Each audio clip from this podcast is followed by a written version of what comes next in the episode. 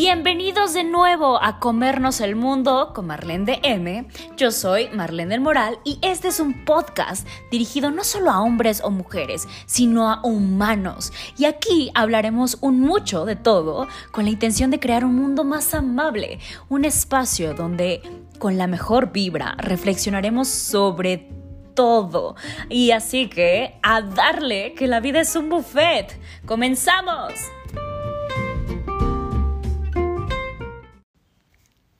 Bienvenidos de nuevo y hablemos de nuevo. Yo creo que el mundo se va a acabar. Yo voy a seguir hablando, caray. Y ahora vamos a hablar de algo que es muy fuerte, caray. Bueno, hay muchas cosas que son muy fuertes, pero bueno, esto también es más fuerte, ¿ok? y es el amor y el matrimonio. ¿Y por qué se llevan tan mal? Uno, he escuchado muchísimas parejas que, que dicen que no se quieren casar porque creen que el matrimonio es darle una condena final, una cadena de, de muerte a el amor en una pareja. Algunos dicen lo mismo sobre los hijos, pero bueno, cada quien opina lo que quiere. Pero pensemos por qué. ¿Por qué? ¿Qué pasa que cuando una pareja que lleva muchísimo tiempo junta se casa, de repente algo no, no jala, no funciona bien, hay un evento de magia negra y se separan? O sea, se rompe la magia que había. He escuchado también casos, por supuesto que muchísimos años juntos están como, no, eh, como casados, como matrimonio y no duran ni dos años.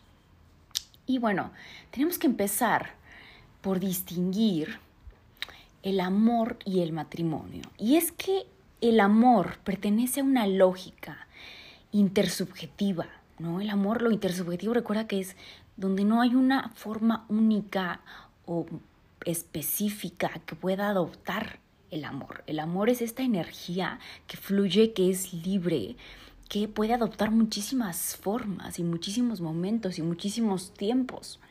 El amor es algo que está basado en la libertad, en la libertad de ser, en la libertad de estar y que esa libertad también por supuesto que se da porque existe y porque viene desde el supuesto de que las personas cambian, de que las relaciones cambian, de que todo el tiempo la vida está en un constante cambio. Y ese cambio justamente es lo que alimenta a ese amor, la novedad, ¿no? Es lo que alimenta esa relación, porque esta novedad requiere también de ciertos términos donde los dos estén cambiando constantemente. Esa igualdad de cambio que en los dos permite también, y adaptación al cambio, por supuesto, que permite que subsistan, ¿no?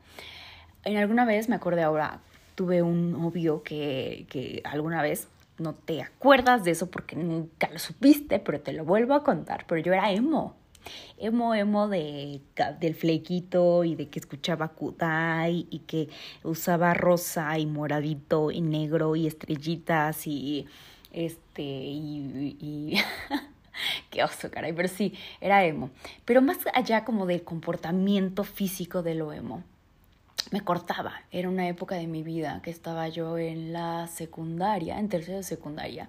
Y había pasado por un montón de cosas bastante complicadas y que yo me había hecho más complicadas todavía y me cortaba. Y justo cortándome, conocí a el hermano de que una de mis mejores amigas. El problema era que, esto ya es chisme, pero el problema era que mi otra mejor amiga quería con él, ¿no? Y entonces yo había sido como ahí, él había sido su amor platónico durante muchísimos años, ella se conoció desde muchísimo antes y resulta que él, cuando se dio cuenta de que yo me cortaba, eh, se, se, sintió como muy identificado porque por supuesto que parte de la conducta emo y del adolescente en general es que nadie me entiende, ¿no? Y que soy único y, y, mis problemas nadie más los va a entender nunca porque esto nunca le pasó a nadie, ¿no? Entonces cuando él y yo encontramos que éramos muy parecidos, tuvimos un tórrido romance de 14, de niños de 14 años, ¿no? Una relación muy, muy, muy bonita, a pesar de lo emo que pueda hacer, que pueda, pueda sonar. Era una relación donde nos sentábamos en el parque a escuchar System of a Down, así, eh, y dibujar, y aparte era artisticísimo, ¿no? Es artista plástico. Pero bueno, ahora ya no quiere saber de mí. Pero el punto es que cuando yo estaba en esta etapa, duramos como un año y cachito, no me acuerdo cuánto duramos, creo que era la relación más larga que había tenido en un buen rato. Pero terminamos porque yo en ese punto de mi vida estaba yendo con una psicóloga, que hasta la psicóloga me acompañaba, o sea, esperaba ahí la hora y completa fuera de, del consultorio. Y, y yo empecé a trabajar muchas cosas en mí, que después tomé este proceso hermoso maravilloso de coaching, que todo el mundo odia, pero que yo amo. Y empecé a trabajar ahí y eso me cambió completamente, ¿no? Me dio, para empezar, me dio ganas de vivir. Y él, pues, pues no se identificaba con esta, esta mujer vibrante y, y, amorosa y que tenía muchas ganas de vivir y que tenía mucha alegría y que había conectado como con, con, con el júbilo de vivir, ¿no? Y y pues simplemente tronamos porque estábamos en lugares distintos, es decir, ya no teníamos esa posibilidad de, de, de, estar en cambio juntos, sino que él se quedó en un punto y yo seguí cambiando. Y ahí la relación se fragmentó. Cuando las personas cambian eh, hacia lugares distintos, a veces las relaciones terminan. Y eso es lo que pasa con, como con algunas relaciones que tienen cierta vigencia, Cumplen el propósito que tenían, se acompañan hasta donde tenían que acompañarse y se disuelven una vez. Eh, como cualquier otra relación de negocios, como cualquier otra relación comercial, ¿no? Piensa también que, aunque suene muy frío expresado de esta forma, también las relaciones de pareja que estamos hablando en este episodio de las relaciones de pareja, no del amor en general, las relaciones de pareja también tienen cierta caducidad. Así que es completamente cierto que cuando cambias de vida, cambias de ese amor de tu vida. Eh, saludos al otro amor de mi vida, por cierto, que es mi ex esposo, y ahorita te cuento un poquito más de eso. Pero bueno, entonces, también el amor implica la libertad de los dos miembros, ¿no? Habla de esa posibilidad de crear cosas afuera, ¿no? Eso te lo explico más a profundidad en un video que está en mi canal de YouTube que se llama Uno más uno es igual a tres, porque habla de esta idea de que más allá del romance que nos han vendido de que tú y yo somos uno mismo, ¿no? Y se funden, esta, esta sensación de locura, de, de fundirse al principio de, de, el enamoramiento, no del amor, de el enamoramiento, ayuda a encontrar cosas en común para que de ahí se pueda ir construyendo y se pueda ir vinculando a la pareja. Si no, la pareja puede que no se dé, ¿no? Puede que no se cuaje, eh, que no es necesario que cuaje de esta manera, hay muchas otras maneras en las que puede cuajar, ¿no? Pero cuando no se da esta sensación de unicidad, entonces eh, y aunque se dé, en algún punto se va separando porque también se van haciendo más evidentes conforme tu mente te va permitiendo ver otras áreas de la persona. Eso también te lo explico en em, Adictos al Amor y te explico cuáles son las emociones, cuáles son los neurotransmisores que se presentan en cada una de estas y cómo se explica cada uno de los fenómenos que podemos ver en el enamoramiento. Entonces, cuando ya bajan todas estas sustancias en el cerebro, y puedes ir permitiéndote ver más claramente a la persona en sí, la desidealizas, entonces puedes ver la realidad de lo que es. Y en esa realidad vas a encontrar también aspectos que siempre estuvieron ahí, que son también las diferencias que hay en una pareja. Em, recuerda que soy terapeuta sistémica familiar con especialidad en pareja, entonces las parejas se unen por aquellas cosas en las que son iguales por aquellas que se, cosas que son familiares, se atraen por eso, pero también requieren de cierta novedad, de cierta área gris donde el otro pueda aprender de eso. Y eso también resulta atractivo al principio, pero también justamente es esa ese equilibrio, ese justo medio, donde cuando hay demasiada novedad, la otra persona cambia demasiado, como te contaba en este ejemplo, la otra persona cuando es muy abrupto puede no tolerar esa novedad o puede que esa novedad simplemente sea algo con lo que no puede no puede asumir como parte de su vida, ¿no? A lo mejor no es la cantidad, sino es la calidad de ese evento de lo diferente. Pero esta cierta novedad también es importante que exista, ¿no? Que haya un mundo donde los dos miembros de la pareja puedan crear cosas por separado, ¿no? Decía en términos como muy simples, es cuando tú llegas a, ver a la persona con la que estás saliendo, o tu pareja, o llámalo como tú quieras, le, cuentas cosas, ¿no? Le compartes de tu mundo, le estás contagiando, es como si llegaras y le presentaras y le contaras todo eso, ¿no? Y la otra persona llega y te cuenta también.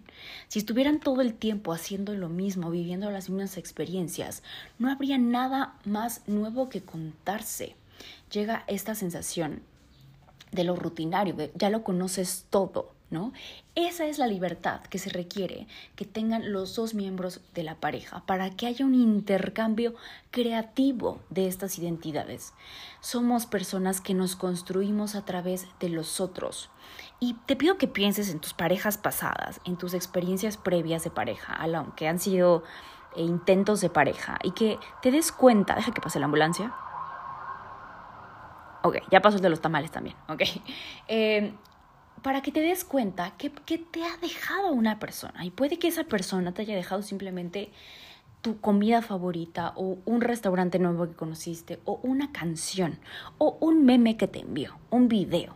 Esa persona ya contribuyó, te creó en tu identidad de alguna forma que tú no tienes ni idea del impacto que haya tenido o que haya podido tener o alcanzar.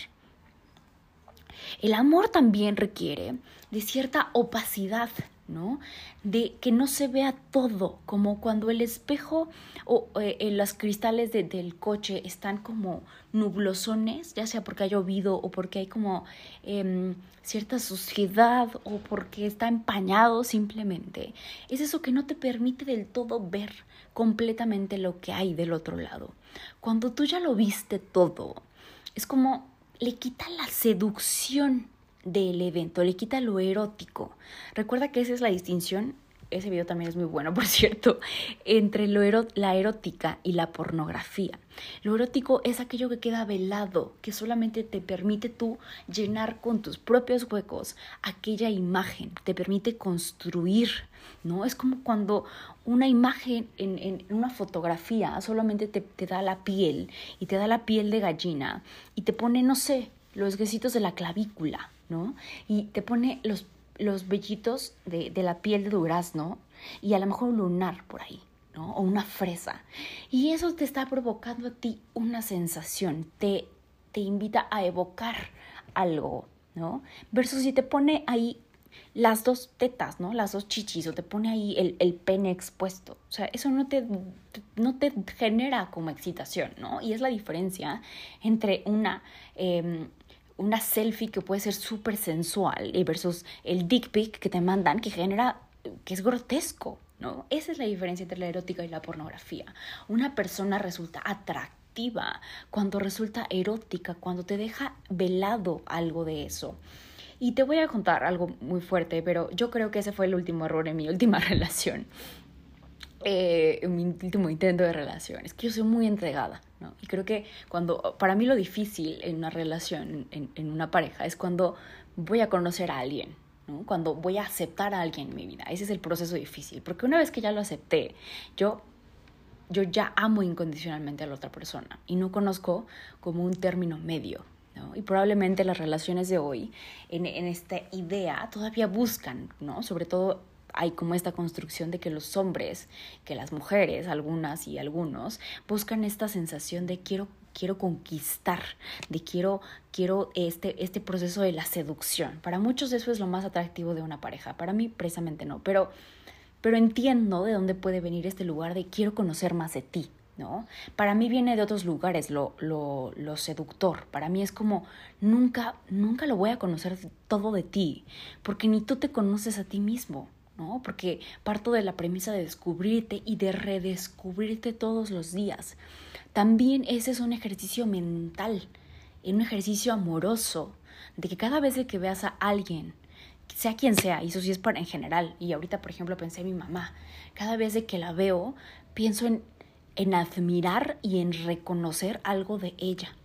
Es como, wow, nunca me había dado cuenta de esto. ¿no? Es como nunca dar por sentado a la otra persona. Y eso es lo, lo, lo inmerso, lo, lo que no está del todo velado, no, que no está del todo descubierto, ese misterio ¿no? que puede haberlo. Eh, el amor requiere no saberlo todo, ¿no? Requiere no darlo por sentado, no asegurar a la otra persona. Y en ese no asegurar viene algo como medio paradójico y medio contradictorio que podría pensarse, sí, que es esto que te he hablado que es el amor incondicional. Y es, yo sé que yo te voy a ti amar incondicionalmente, de aquí para allá es incondicional. Pero yo no sé si tú siempre vas a estar de la misma forma en la que estás ahora, porque sé y admito que desde este amor incondicional voy a amar todos tus posibles tus del futuro. ¿Te imaginas ese compromiso? Ese amor incondicional. Hay un video también muy bonito y muy viejito que tengo en mi canal que se llama La verdadera promesa del amor es prometo querer quererte siempre. Y eso creo que es el compromiso específico de las relaciones, específico más en las de pareja, pero en todas en general, ¿no? Eh, y es como yo probablemente voy a descubrir cosas de ti que no me gustan. Y prometo que voy a hacer un esfuerzo genuino por entender por qué a mí no me gustan. Prometo no querer cambiarlas en ti. Prometo amarte a pesar de eso. Y te prometo amar por eso también, ¿no? A veces voy a estar enojado, y no tiene nada que ver contigo, va a tener todo que ver conmigo. Y te agradezco por eso y por eso te voy a amar, porque me vas a hacer, en ese momento te vas a volver de nuevo y voy a reconocer que eres mi maestro para aprender algo sobre mí que no estoy sabiendo trabajar. Esa es la verdadera promesa de amor. Eh, cuando conoces todo, el todo, el todo de tu pareja, que te digo que es algo completamente absurdo, que implicaría una, un, estado de locura donde, donde tú crees que puedes saberlo todo. Entonces eso te marchita, eso marchita a la pareja, ¿no? Porque entonces yo ya no me permito descubrirte, yo ya no me permito admirarte, porque entonces ya te di por sentado. ¿No? Ahí eso marchita, no solo la pareja, sino marchita la vida, ¿no? Cuando ya no tienes curiosidad, cuando ya te aburre, hay un video también, es que he hecho tantos videos. Hay un video que está en YouTube, en mi canal, que se llama ¿Por qué me aburro? Y te explico por qué el aburrimiento no es posible en una mente madura, en una mente adulta, en una mente eh, eh, viva. ¿no? El aburrimiento es para los tontos, el aburrimiento es para las personas que ya no quieren, que ya no tienen ganas de conocer la vida, que es distinto al ocio, muy distinto. De hecho, en las escuelas, recuerdas que, que las escuelas eran lugares donde se ponían a, pensar, a reflexionar. Y eran escuelas donde se fomentaba el ocio, que te permitieras justo no hacer nada para entonces volver a hacerlo todo. ¿No? Eso que ya hemos hablado y lo que hoy se conocen como ejemplo, como el, los famosos eh, baños de bosque, ¿no? Por ejemplo, o lo que ya hemos hablado en el reto de la semana de date un break, ¿no? De sal orearte, ¿no? Ese es, ese es como refresca tu mente, ¿no? Permite que entre lo nuevo, que te entre el airecito, ¿no? Em, ok, entonces al amor lo alimenta lo que nutre a los individuos, ¿no? Cuando el individuo se nutre, nutre a la relación, ¿no? Así se va alimentando lo erótico, ¿no? Se basa en la idea de que hay una transgresión, ¿no? De que en este momento estamos creando un tú y yo, eh, un nosotros, ¿no? Esto, esta, esta, este olón, este sistema, tú y yo único, que no importa cuántas relaciones en mi vida haya tenido, y aunque tuviera 50 simultáneas, aunque fuera poliamoroso, polígamo o como lo quieras decir, aunque hubiera esta, muchas relaciones, la idea, el sistema, el vínculo que tenemos tú y yo es único y como tal lo respeto. Ese es el amor. El matrimonio es una cosa muy distinta y ahorita vas a entender por qué. Y es que el matrimonio viene de una institución. El matrimonio pertenece a una lógica social. Viene de esta idea que se nos ha puesto principalmente, como lo conocemos ahora, como un matrimonio eh, monógamo, como un matrimonio que aún en, las relaciones que principalmente son las eh, de algunas religiones que tienen varios, varias esposas, donde es el hombre que tiene muchas mujeres, viene de una relación de desigualdad, viene de una relación y de, de una base de sometimiento a horarios, a usos y costumbres que son aceptados dentro de un núcleo social llámese el que se llame, ya sea México, ya sea Estados Unidos, llámese Japón, llámese la India, llámese África, el, la, el contexto cultural e histórico en el que tú te quieras plantear tiene ciertos supuestos de lo que se debe y no se debe de hacer dentro del matrimonio, ¿no? Implica también una convivencia domiciliaria que el amor no necesariamente habla de una convivencia domiciliaria. Recuerda que también ya hay videos donde te hablo sobre los varios niveles de amor, varios modelos de amor, perdón, y los varios formas de hacer pareja, te explico que hay una cosa hermosa que, que se conoce como el living together apart, que es como cada quien en su casa y vivimos y estamos juntos, somos una pareja. Eh, pero cada quien vive en, su espacio único, ¿no? O personas que viven dentro de la misma casa, pero que cada uno tiene sus cuartos separados. Eso es lo que yo te comparto, que a mí se me hace una de las ideas más maduras, que puedan tener sus propios espacios personales dentro de la casa, no solamente las oficinas, sino también habitaciones, y que puedan tener un espacio también matrimonial, si tú lo quieres decir así, un espacio de pareja, y donde quede parte como, como parte del acuerdo hablado que el que yo un día quiera irme a mi cuarto o no quiera dormir en el cuarto contigo no significa nada más que ese día yo quiera dormir sola. Punto. Y puede ser porque tienes gases y puede ser porque te quieres pedorrear a gusto si tú quieres, o porque ese día quieres roncar, o porque ese día quieres dormir desnudo, o porque ese día este, te quieres masturbar, o porque ese día simplemente te por la razón que quieras. No tiene que ver, tenemos que quitarnos este peso, esta idea de que todo tiene que ver contigo, ¿no? Es como eh, volver a leer este librito hermoso de, de esta filosofía, de los cuatro acuerdos, ¿no? Y dejar de tomarnos todo como algo personal. La vida no gira alrededor de ti, ni gira alrededor de tu pareja. Y eso no es un problema. Dejemos de crear problemas donde no existen, ¿no? Entonces, pero en esta lógica de los usos, ¿no? De todo lo que se debe de hacer en un matrimonio, se nos enseñó que el matrimonio tenía que ser esta idea donde mamá y papá, ¿no? Donde esposo y esposa, o esposo y esposo, como tú quieras, o esposa, esposa, tenían que dormir en la misma cama, ¿no? Tenían que vivir juntos, tenían que eh, tener ciertas certezas y una estructura clara, ¿no? Y en estas certezas y en esta estructura clara, fíjate cómo es tan distinto de lo que te acabo de hablar del amor, donde el amor lo que requiere es novedad, donde el amor está, está sobre la base de una, de una no certeza, de aceptar completamente la inestabilidad, porque la otra persona está cambiando y el, el matrimonio parte de la idea de que yo quiero algo que sea fijo, de yo quiero una seguridad social. Viene de este estatus de lo concreto, viene de este estatus y de esta lógica de lo inmovible, viene de esta lógica de yo necesito, fíjate desde dónde hasta cómo eh, viene de las lógicas de, de la propiedad, y no es solo la propiedad sobre el otro, sino de que en el matrimonio es una validación social de, no de amor, sino de estatus social. Quiero que lo entiendas así, porque el, matrimonio es una firma en términos legales, no me refiero en términos de, de, la relación de hacer un matrimonio, sino en términos legales. Viene del lugar donde yo constato socialmente que tú eres mi pareja y que yo te pongo a ti en ese lugar de, de exclusividad y que yo ante la sociedad te presento como la persona que yo quiero para el resto de mi vida y que por lo tanto me concede y te concede ciertos derechos y ciertas obligaciones que quedan por escritas. Es un contrato escrito de las cosas que se deben hacer. Y ojalá que los matrimonios, y ahorita voy para allá, que se pudieran pensar en esto de tenemos que reconstruir el matrimonio, si es que queremos que sea amor. Tenemos que construir juntos un matrimonio.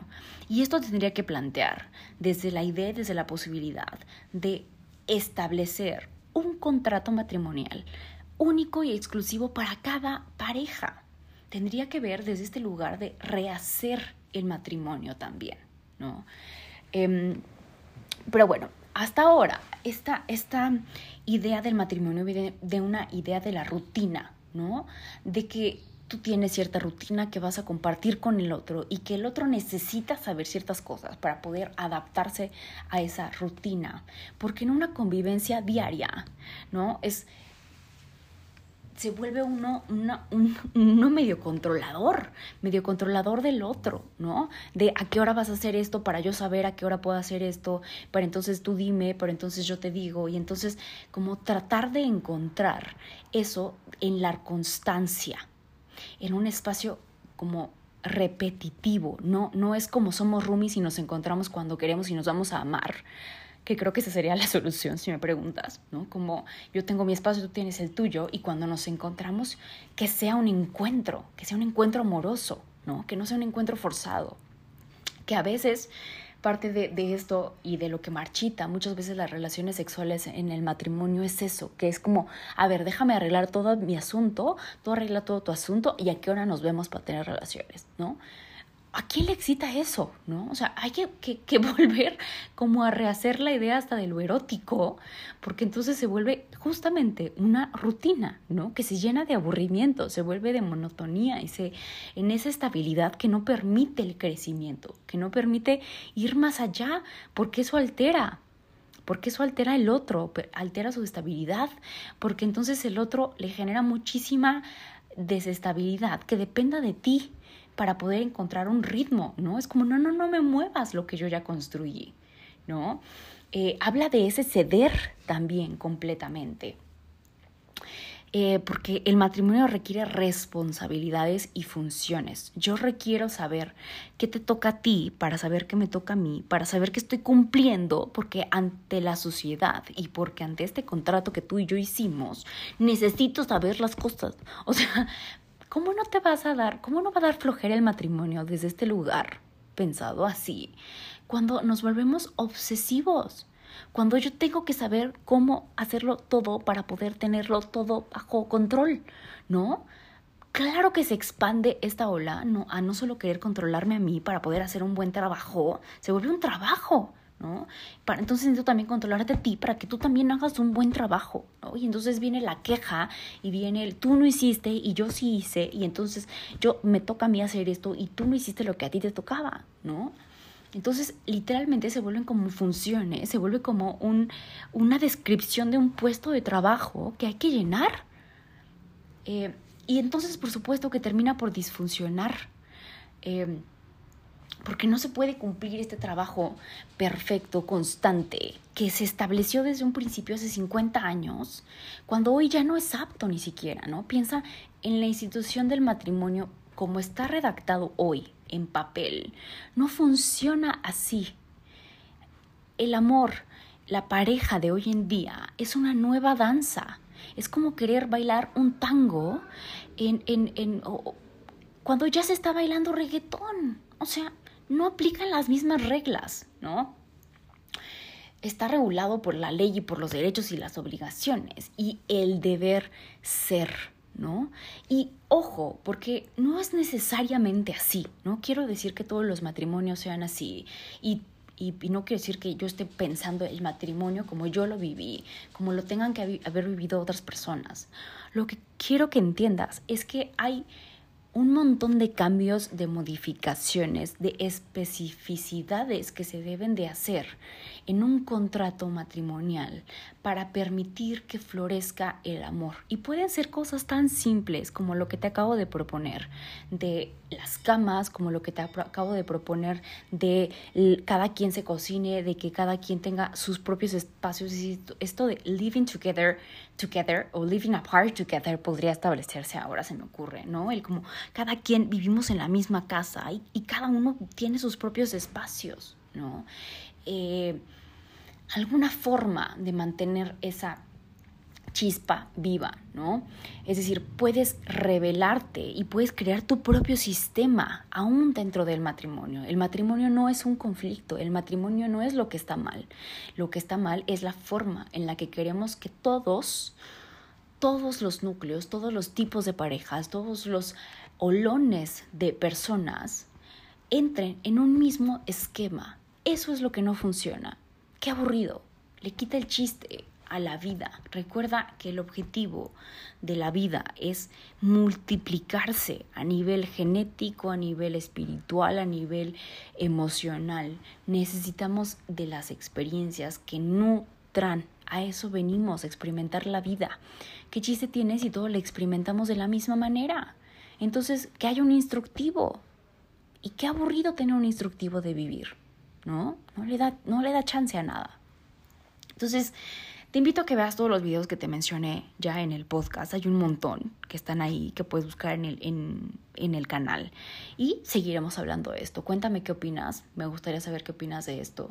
Yo no soy una experta en el matrimonio, soy una experta en la teoría, soy una experta en muchas otras cosas y aún así no soy tan experta. Y eso es lo bueno, ¿no? Que puedes pensar diferente, puedes construir diferente y hazlo, por favor.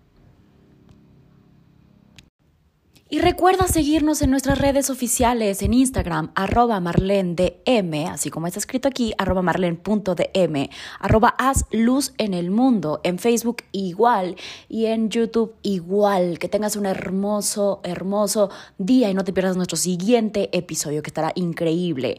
Y recuerda que en Instagram tenemos todas las semanas los retos de la semana y cada día tiene un hashtag diferente, así que no te lo pierdas. Checa las historias que ahí es donde pasa lo verdaderamente bueno. ¡A comernos el mundo!